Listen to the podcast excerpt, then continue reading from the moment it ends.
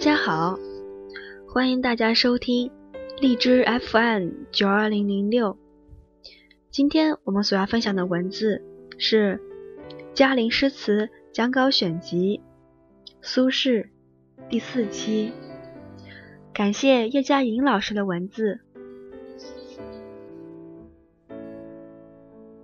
我们上次讲到苏东坡被贬官到黄州。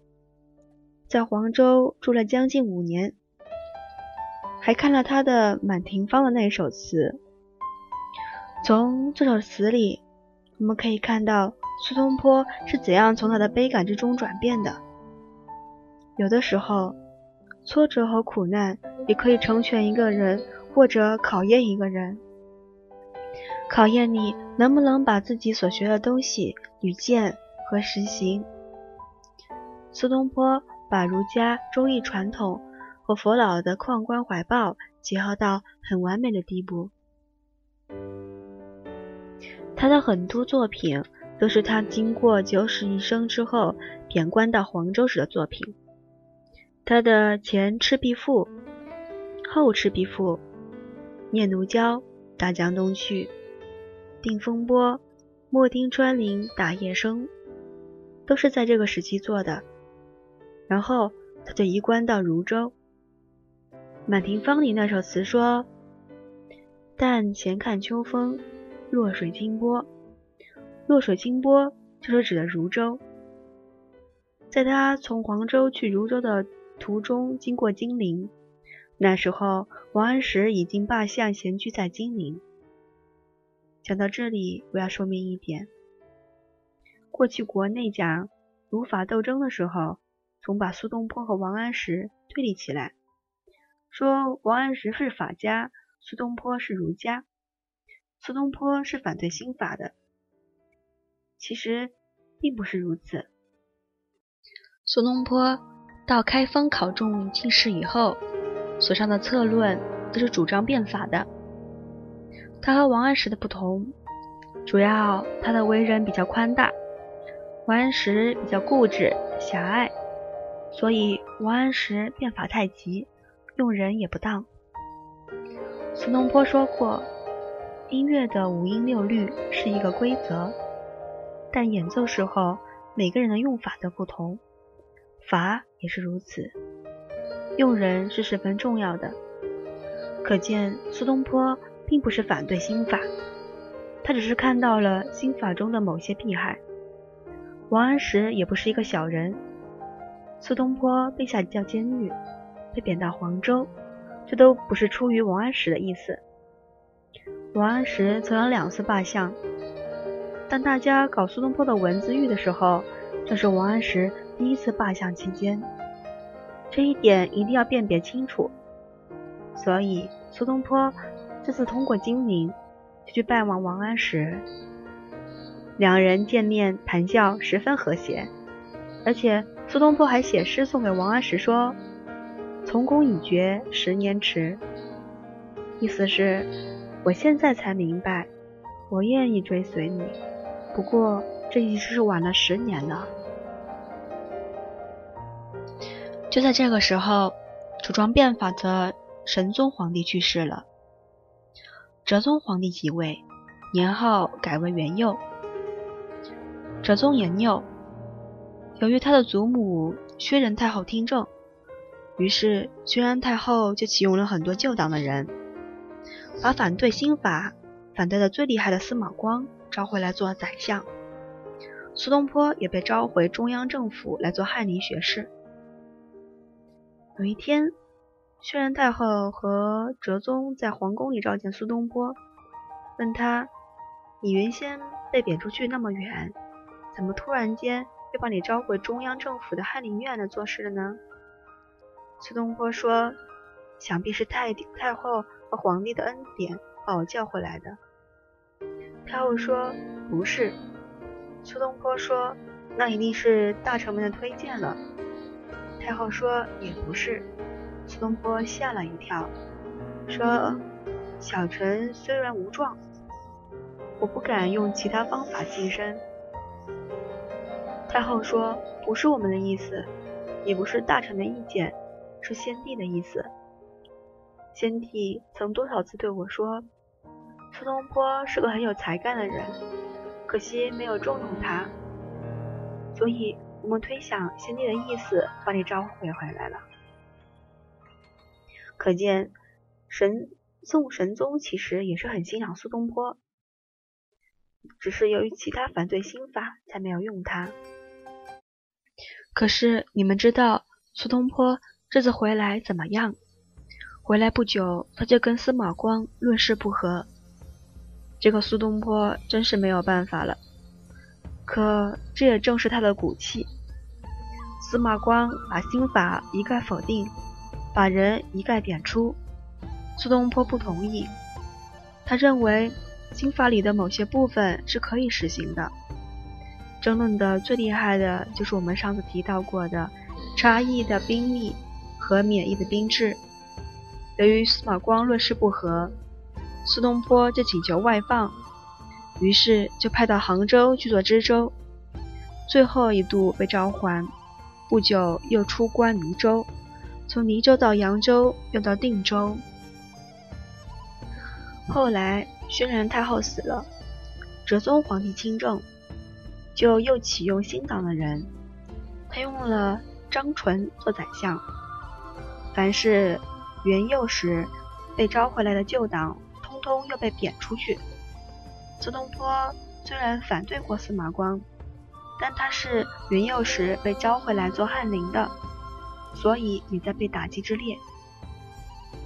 清朝的王夫之写了一本书，叫《宋论》，其中谈到宋朝。新旧党中说，以政为争，本来不是一件坏事。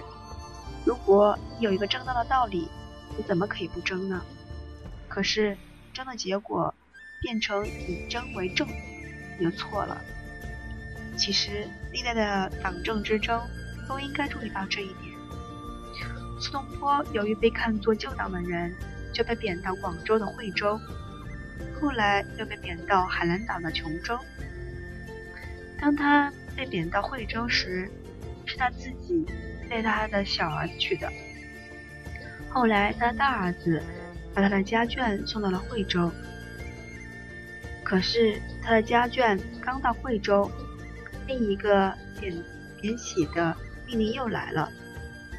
他一个人带着小儿子又回到了琼州，被安安置在沾儿。这时候，他已经。六十多岁了，我们且看他在一生经历了这么多挫折苦难之后，晚年在海南岛所写的诗篇。他的眼睛已经开始花了，看不清楚东西。他就说：“浮空眼折散云霞，无数新花发桃李。”结在这里是昏花临死。空中好像都是云霞，什么东西也看不清楚。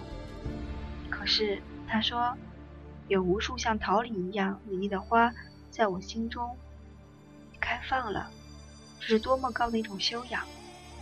苏东坡六十五岁时从海南岛被召回，走到真州就得了病，最后死在常州。苏东坡从海南岛被召回去。当他渡海的时候，写下了一首诗，这就是我常常引用的一首七言律诗，标题是《六月二十日夜渡海》。全诗是这样子的：参横斗转已三更，苦雨中风也减晴。云散月明谁点缀？天容海色怎澄清？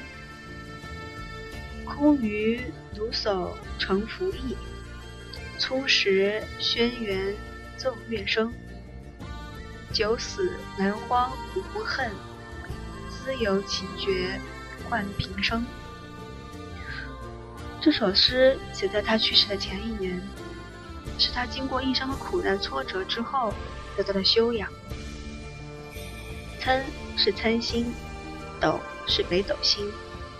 参星写下去了，北斗星的斗柄也转动了，这代表着时针的转移。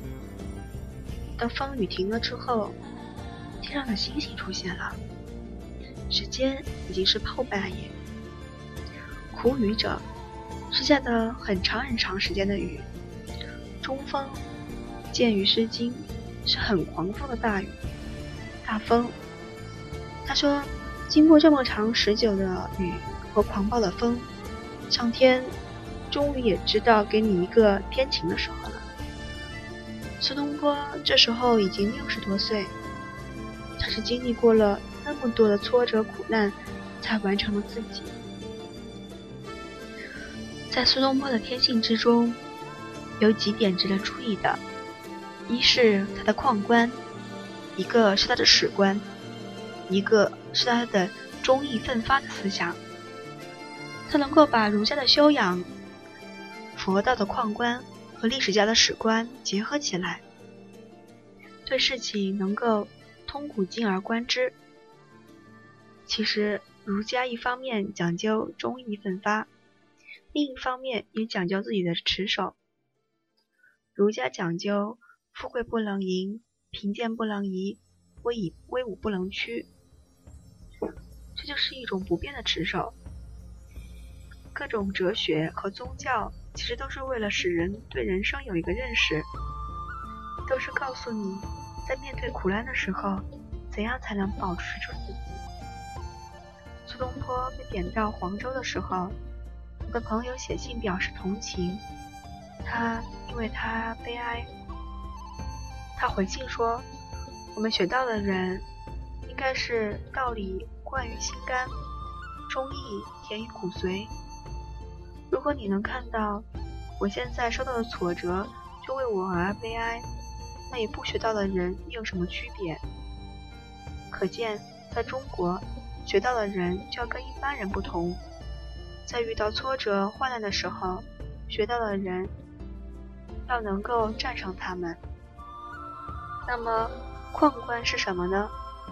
旷观就是一种旷达的看法，是把得失、荣辱、利害置于度外，不会因为这些东西而每天烦恼不堪。最能表现苏东坡这种旷达的人生观的，就是他在密州所写的《超然台记》。他说：“凡物。”皆有可观，苟可苟有可观，皆有可乐。可是现在一般人的生命是怎样子的呢？他说：“美恶之辩战乎中，而去取之则交乎前。”所谓美恶之辩和去取之责，就是个人的得失、荣辱和利害。但是这里面有一点要注意，有的人他自以为是达官了，真的是不在乎子得失，也不在乎荣辱了。可他有时候就变得黑白不分、痛痒不关、麻木不仁了。古人说，哀莫大于心死，所以那样做是不对的。苏东坡之所以了不起，是因为。他把他的达观和他的忠义奋发的操操守结合在了一起。在他失意的时候，他曾说过要学佛老，学佛老的哲学，以应万物之变。学了佛老，在遭到挫折的时候，就能够有一种宽大的怀抱，能够从人生的得失、荣辱、利害、挫折之中超脱出去。除了达观的人生观之外，苏东坡还有一种修养，就是史观。他能看到历史上深谙新闻的变化，通古今而观之，把你个人的悲哀放到整个历史之中，那就不是你一个人的负担，这种悲哀了。这确实有很大的不同。所谓“参横斗转欲三更，苦雨中雨”。中风也解情，就是看到了人世间那些深爱的变化。陶渊明也写过这样的诗，他说：“哀荣无定在，彼此更共之。上升瓜田中，云似东林时。”川荣本来就是没有一定的所在。你每天看到苦雨中风就感到很烦恼，可是你要知道啊，这苦雨中风终究有它停止的日子。现在风终于停了，雨也止了，星星都出来了。现在是云散月明谁点缀，天容海色本澄清。当年的阴云都消散了。月亮的光明并没有改变，在那青天碧海之中，一轮圆月悬挂在高天之上。它并并不需要什么东西来点缀，因为乌云是一时的变化，阴雨也是一时的变化，而天和海的本色永远都是澄清的。这在表面上是写雨停止以后的风景，实际上。写的是他对整个人生的体验。他被下地狱，被贬逐，在各地流转，这是苦雨中风。当月亮被遮蔽的时候，大家都看不到月亮了。可是月亮的光明并没有改变。当天空布满阴云的时候，蓝天不见了，可是蓝天依然还在。当阴云散开之后，月亮还是那样光明，蓝天还是那样澄清。这就是苏东坡。他六十五岁被召还，生平经过那么多忧患，可任凭外界如何变化，他本身总有不变的一点。空余鲁嫂成拂意，初时轩辕奏乐声。鲁叟是指孔子，因为孔子是鲁国人。孔子说过这样一句话，他说：“假如道不行，假如我的理想不能实行，我就沉浮浮于海。”苏东坡少年时有那么多理想和志意，写了那么多策论，希望报效国家，可是后来却终身流贬在外。平生的意志没有实现，所以是空奢如叟成浮意。可是他说：“我虽然被贬到海南岛的海上，但在这种忧患的生活中，我大致体会到了一种东西。粗是大约，实是体会了解。了解什么？了解了轩辕所演奏的音乐声音。轩辕是中华民族的祖先，轩辕皇帝。”庄子上面有一段寓言，就是说，皇帝有一次曾张咸池之乐于洞庭之野。皇帝所演奏的音乐是怎样子的呢？庄子上面说，那种音乐能长能短，能柔能刚，是与天地造化变化合一的音乐。苏东坡说。我现在就体会到了这样一种哲理。虽然我我被贬到这么远的地方，几乎死在这南荒之地，但我没有什么遗憾，因为我自由奇绝冠平生。如果不是到了这里，我就不知道大自然中还有这样一种与中原风景不同的山水。这是苏东坡的一种修养，就像他在。《超然台记》开头所写的“凡物皆有可观，可物有可观，皆有可乐。”他说：“凡是宇宙万物，都有它值得观赏的地方。高大雄伟的山川值得欣赏，幽花细草也值得欣赏。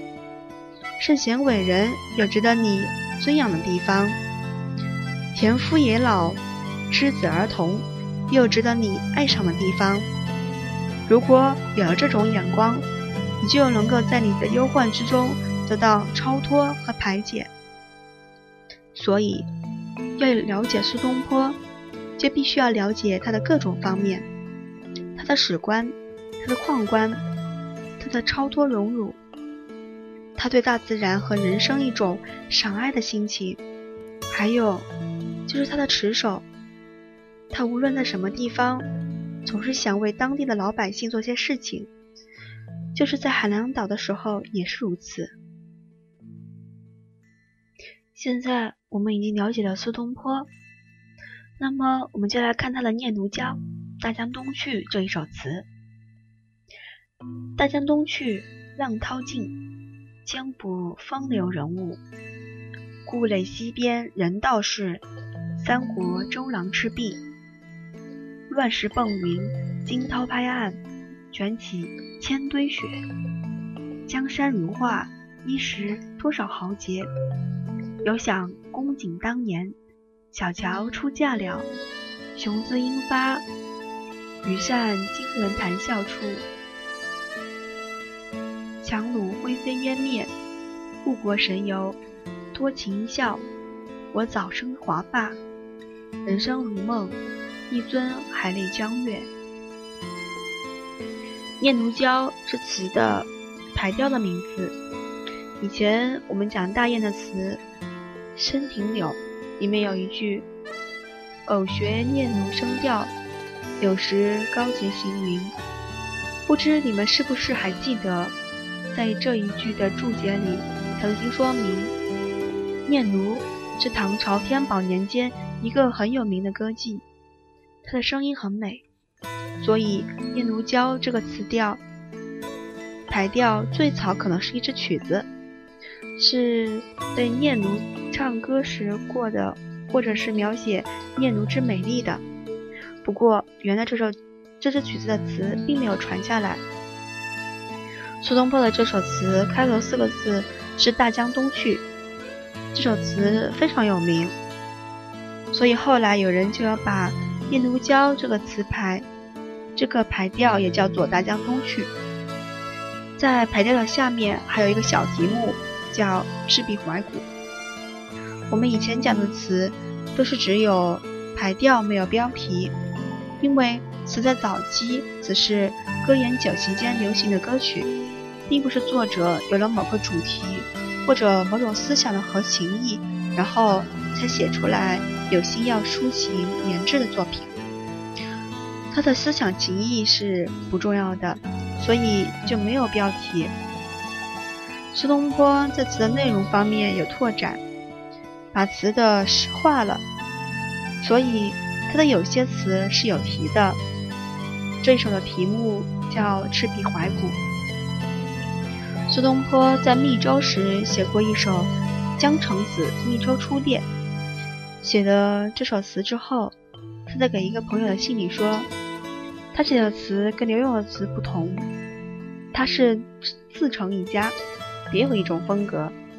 后来也有很多人批评过苏东坡的词，在胡衍在《九边词序》就曾说：“眉山苏轼。”一喜绮罗香泽之态，摆脱稠密软转之度，使人登高望远，举手高歌，而一怀浩气，超然乎尘垢之外。《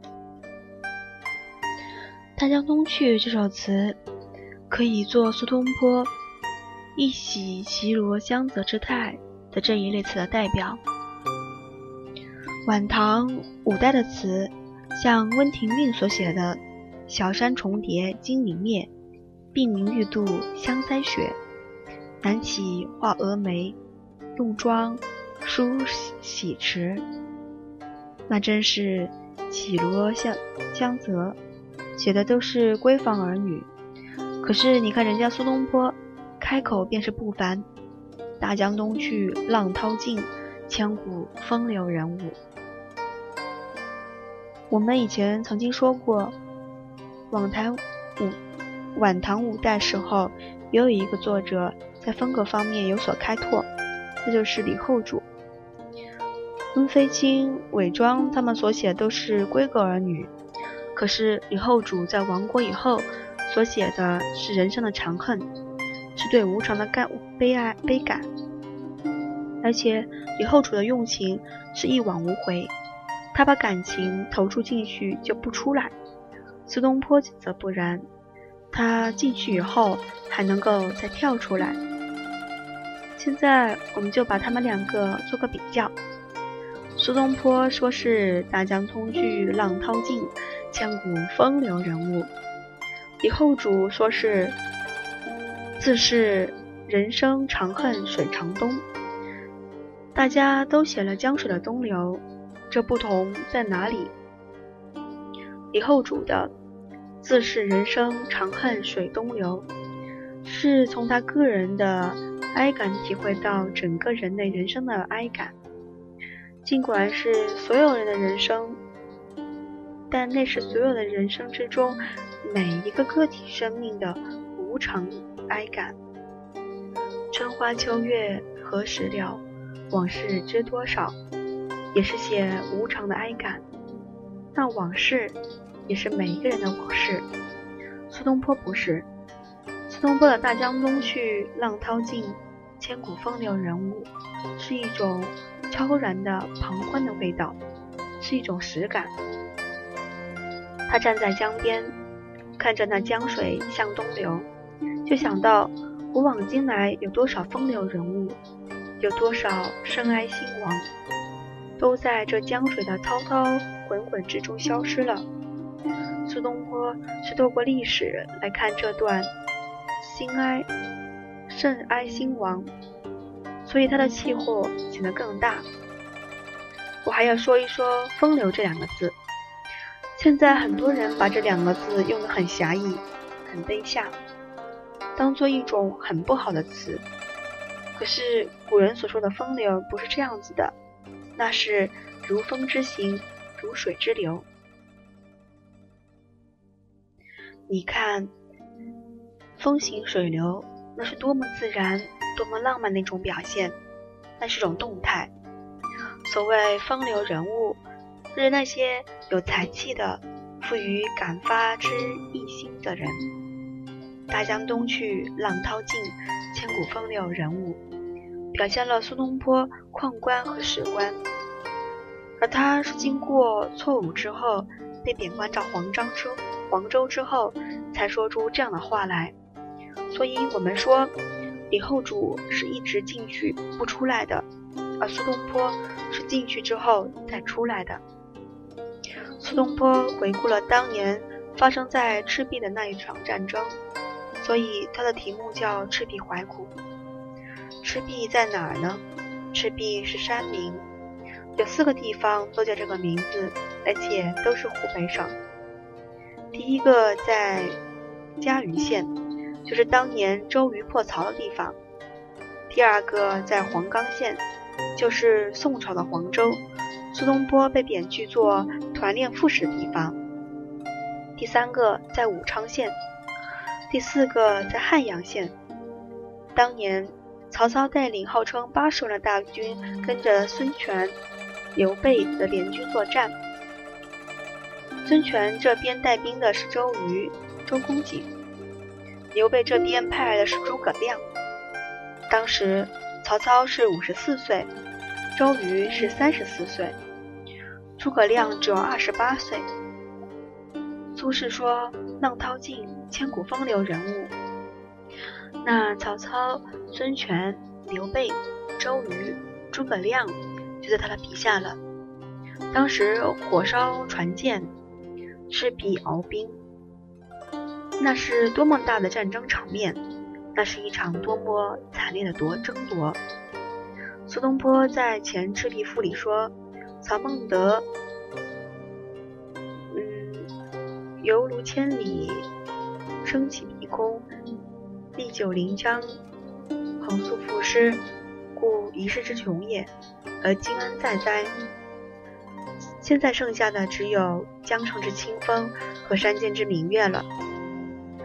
当时曾经为那些得失和成败竞争的那么厉害，可是现在依然存在的只有大江中那汹涌的波涛。因此，你又何必把你个人得失、荣辱、利害看得那么重要呢？大江东去，浪淘尽，千古风流人物，写的是那样超然，其实里面却有相当的悲感，那是透过悲感所表达出来的一种宦官和史观。我们现在比较了解了苏东坡和李后主，说他们两个人对感情处理的态度不一样。李后主是入而不返，苏东坡是能入能出。现在我们还要比较他们两个人的写作手法。李后主那首《春花秋月何时了》是怎么写的呢？春花秋月何时了？是永恒。往事知多少？是无常。小楼昨夜又东风，是永恒。故国不堪回首月明中，是无常。雕栏玉砌应犹在，是永恒。只是朱颜改，是无常。通过这三对永恒和无常的对比，最后他要归到“问君能有几多愁，恰似一江春水向东流”。我们再看他的“林花谢了春红”那一首，他是从林花写起的。林花谢了春红，太匆匆，无奈潮来寒雨晚来风。胭脂泪，香留醉，几时从？自是人生长恨水长东。这首词的写法是从小到大由微而著，也是对于无常的悲叹。那苏轼的《大江东去》是怎样写的呢？现在我们来看他的这首词：大江东去，浪淘尽，千古风流人物，是一个大场面。故垒西边是地点，人道是三国周郎赤壁，是由大镜大镜头拉到特写。这几句是从大场面到地点，到点出人物，然后他把大场面再加以特写。乱石崩云，惊涛拍岸，卷起千堆雪，是对景物分镜头的细写。下面江山如画，一时多少豪杰。一时多少豪杰，又回到了人，而这人又是扁写，又是泛写。下面遥想公瑾当年，又集中到一个人小的特写，所以这首词的写法是从小到从大到小，从地到人，从大镜头的泛写到特写，从特写到泛写，再从泛写到特写，可见。苏东坡的词变化很多，而李后主由于写的是小词，所以比较紧凑，比较单纯。苏东坡的词变化很多的不仅是这一首，他在很多词都能够把大小的、历史的、个人的事情，以及入的悲感、出的超旷，多方面的结合起来写。我们上次看的。他在黄州写的那首《满庭芳》，转折变化就很多。在那首词里，他从悲感到旷达，然后再悲感，再到旷达，把把人把个人的悲感和历史的、哲学的旷观结合到了一起，这是他的一种修养。好，我们就讲到了这里，谢谢大家的聆听。